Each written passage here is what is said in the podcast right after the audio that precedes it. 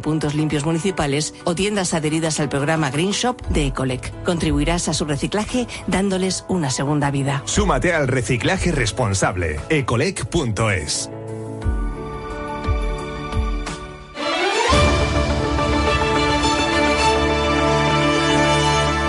2 y 39, tiempo ya para el mundo del deporte aquí en Radio Estadio esta semana con Íñigo Taberna porque tenemos información de la Real con ese partido de mañana dentro de la Champions.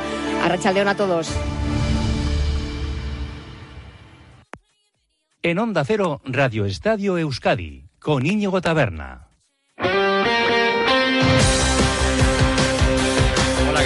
León, bienvenidos a esta edición del lunes 2 de octubre. La expedición de la Real Sociedad está camino de Vitoria, donde a las 3 y cuarto está previsto que coja un avión con destino a Salzburgo, en Austria, donde mañana se va a enfrentar al equipo austriaco en la segunda jornada de la Champions.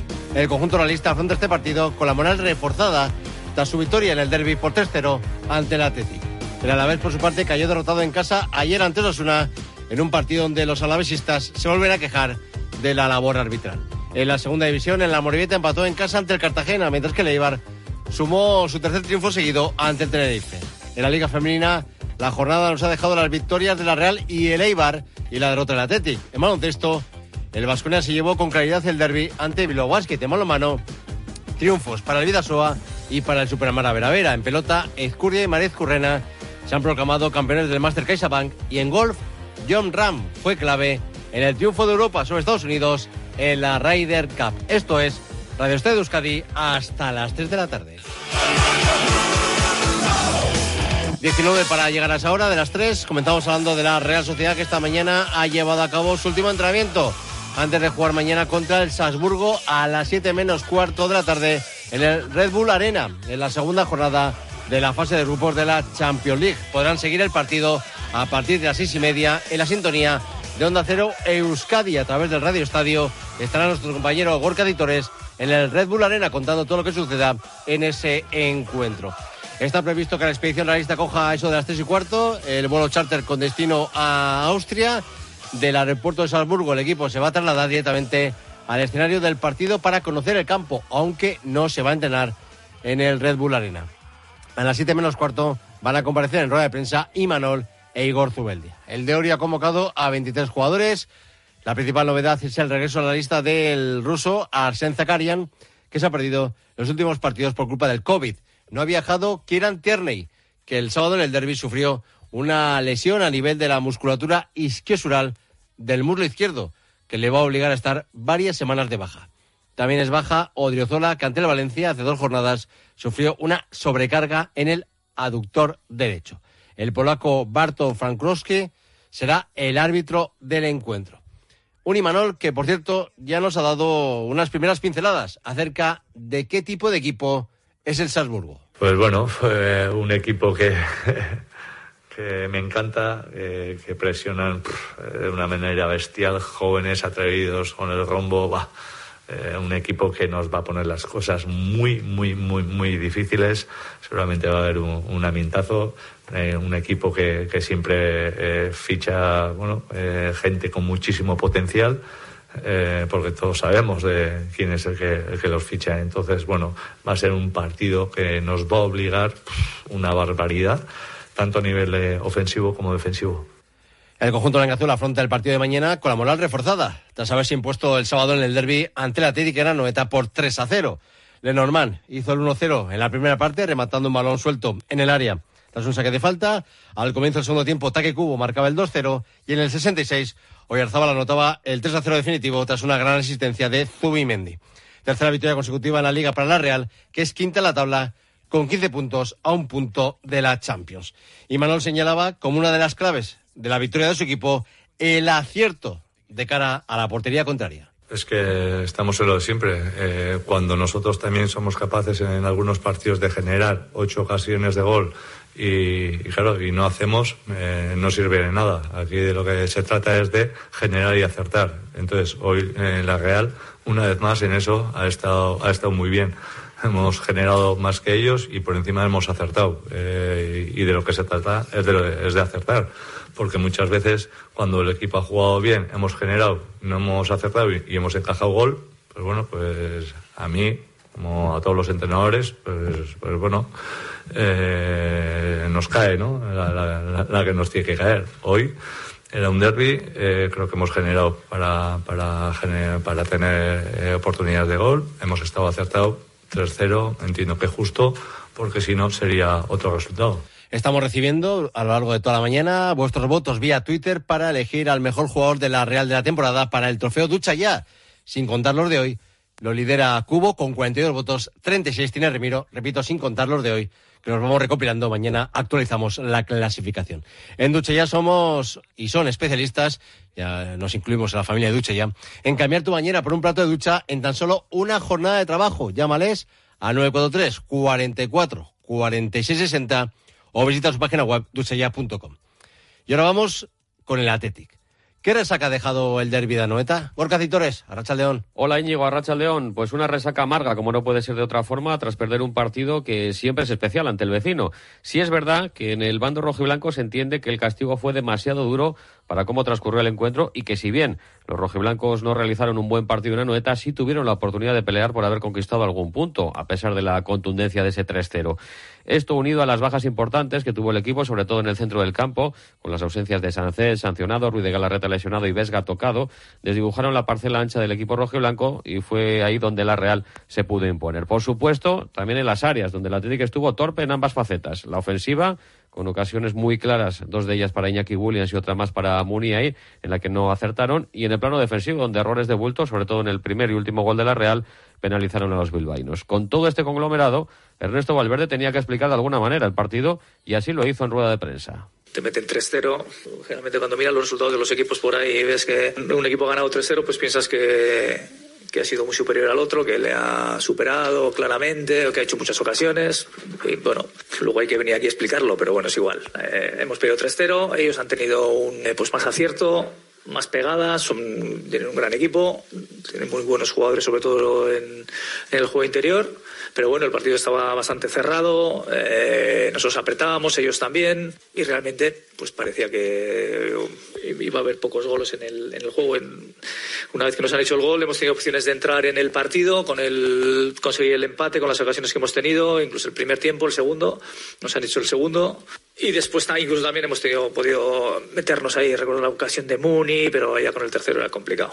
Y es verdad que ellos han tenido contundencia, pegada, y a nosotros pues, nos ha faltado acierto para poder entrar en el partido y poder tener opciones de, empatarlo o de ganarlo. Habrá que ver qué secuelas puede dejar esta derrota que rompe la buena dinámica con la que llegaba el Atlético al derby tras seis jornadas sin perder y es que los rojiblancos no perdían desde la jornada inaugural de Liga entre el Real Madrid en Sao y tras esta derrota caen de los puestos de Champions a la sexta plaza de la clasificación.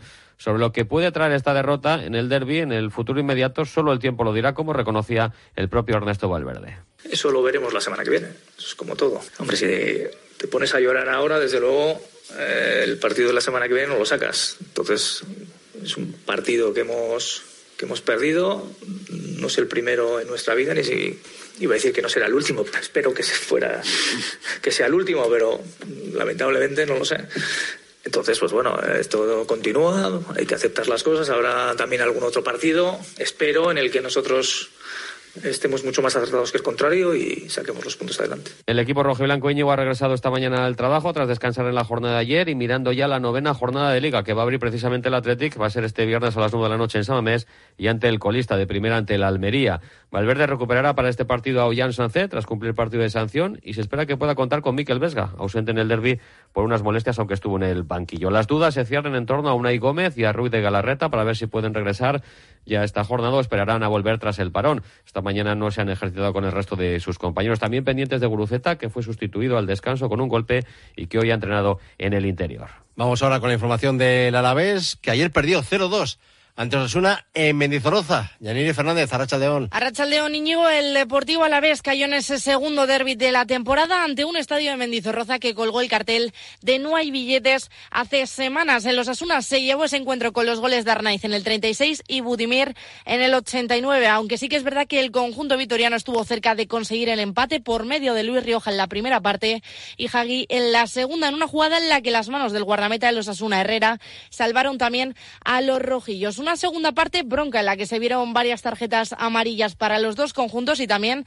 presenciamos ese cambio de guardameta del conjunto rojillo de Herrera que pedía el cambio por molestias. Finalmente, en el 89, Budimir sentenció el encuentro con el 0 a 2 en el marcador. Antonio Blanco también vio la roja directa en el 49 por arrollar a Arnaiz cuando se plantaba ante Sibera y sobre esta acción precisamente el Deportivo Alavés ha presentado un recurso sobre la roja a través del siguiente comunicado. El Deportivo Alavés recurre a la tarjeta roja que Antonio Blanco vio en el encuentro frente a los Asuna disputado en la jornada ayer en Mendizorroza en la que el club vitoriano procede a enviar las alegaciones pertinentes al comité de competición y queda a la espera de la resolución del órgano disciplinario. Veremos pues finalmente qué sucede con este recurso, aunque Luis García Plaza también, el entrenador del Deportivo Alavés, así hablaba de la expulsión y del ánimo del vestuario al finalizar el encuentro. en el campo me, me ha parecido expulsión. Después cuando la he visto en la tele, no.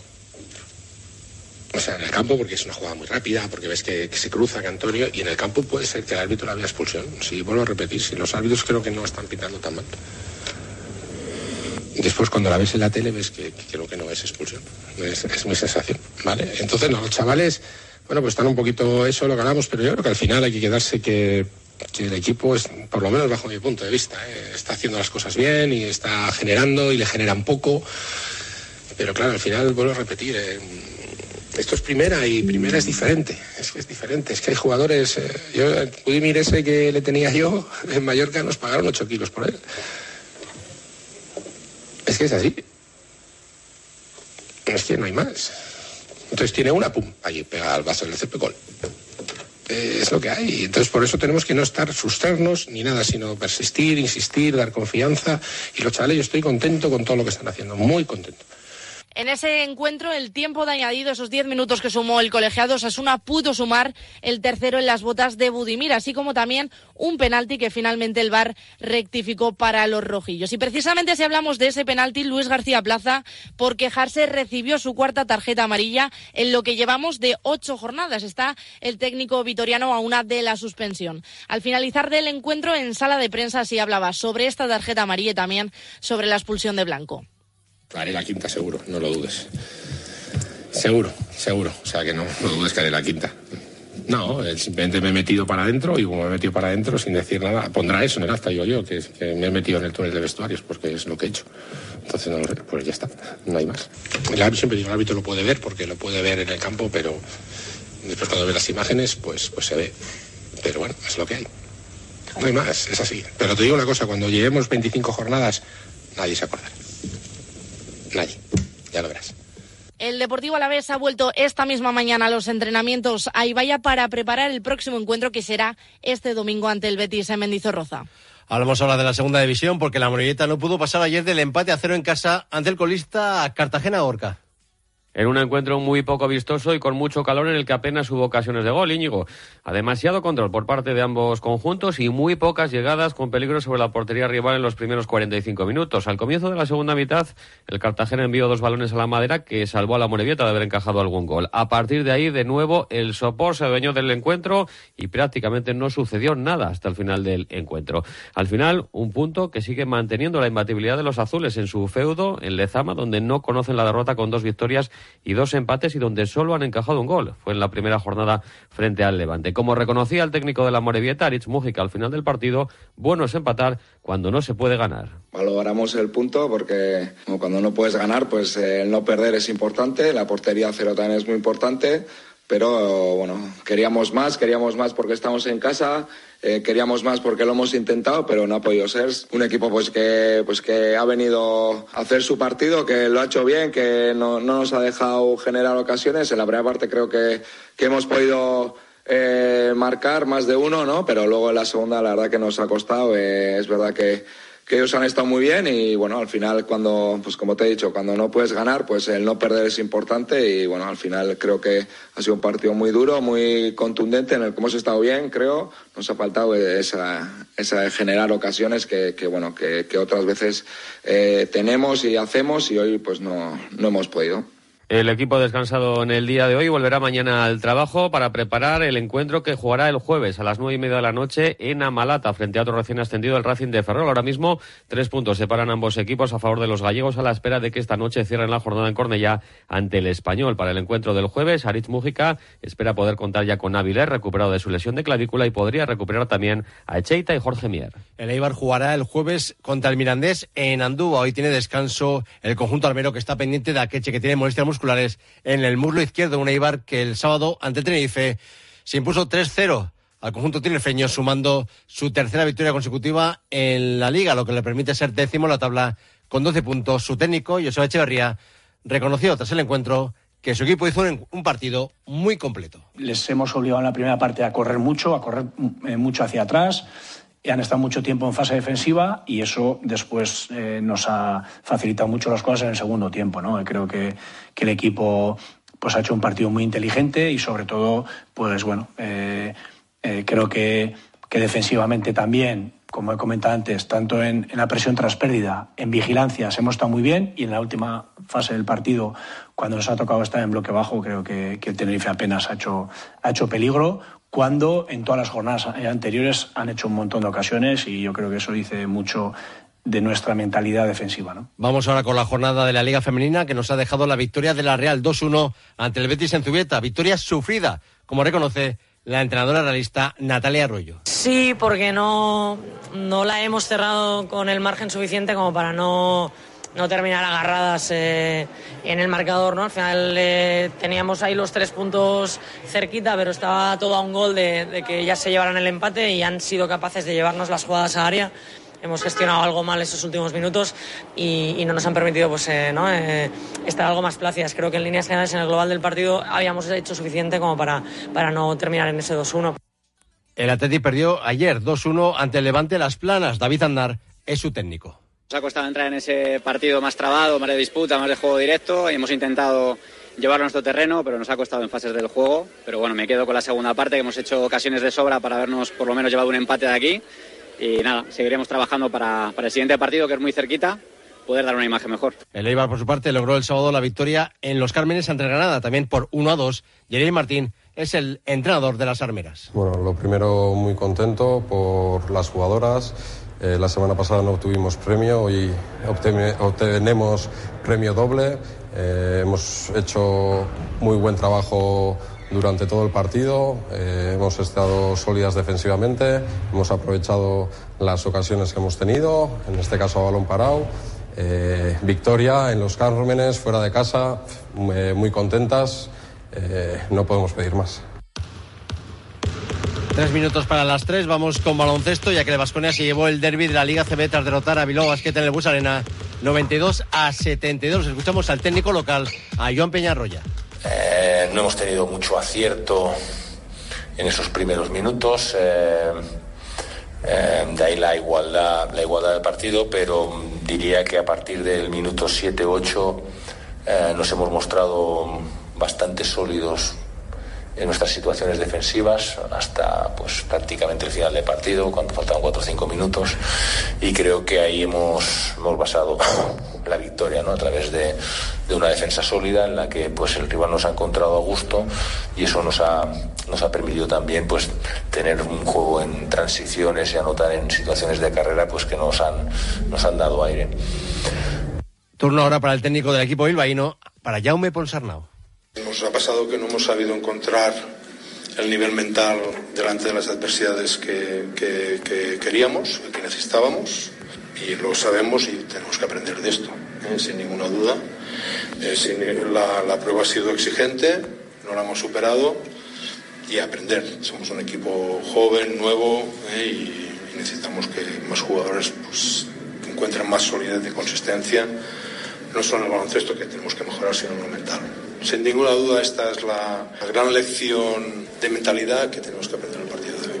El balonmano Vidasúa se impuso a, domicilio a Logroño 27 a 28, es segundo en la tabla con 7 puntos. El Superamara Vera Vera derrotó al Porriño 22 a 20. En pelota, Ezcurdia y Marez Currena son los campeones del Master CaixaBank tras derrotar la final a Altuna Imaz por 22 a 6. En golf, victoria europea ante Estados Unidos en la Ryder Cup en Roma por 16 puntos y medio, 11 y medio. Destacar la actuación de John Ram, que ayer logró empatar con el número uno del mundo, Esefran. Escuchamos al de Barrica. Cada vez que las cosas se quedan apretadas es un poco el espíritu que mueve a este equipo, es lo de nunca rendirse, agarrarse al campo como sea posible e intentar salvar todos los puntos que puedas, ¿no? Que gracias a Dios, no solo yo mismo, pero el resto del equipo esta semana lo hemos hecho perfecto. Y el rugby ha comenzado la división de honor masculina. El Ampordicia se ha estrenado con derrota. Perdió en casa en Altamira por 34-35 frente al Belenos.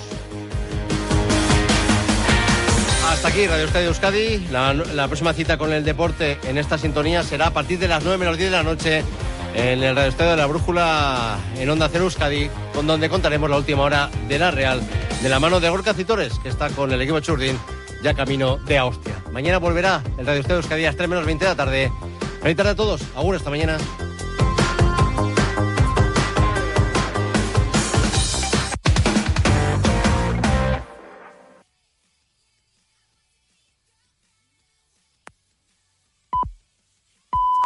Son las 3 de la tarde, las 2 en Canarias.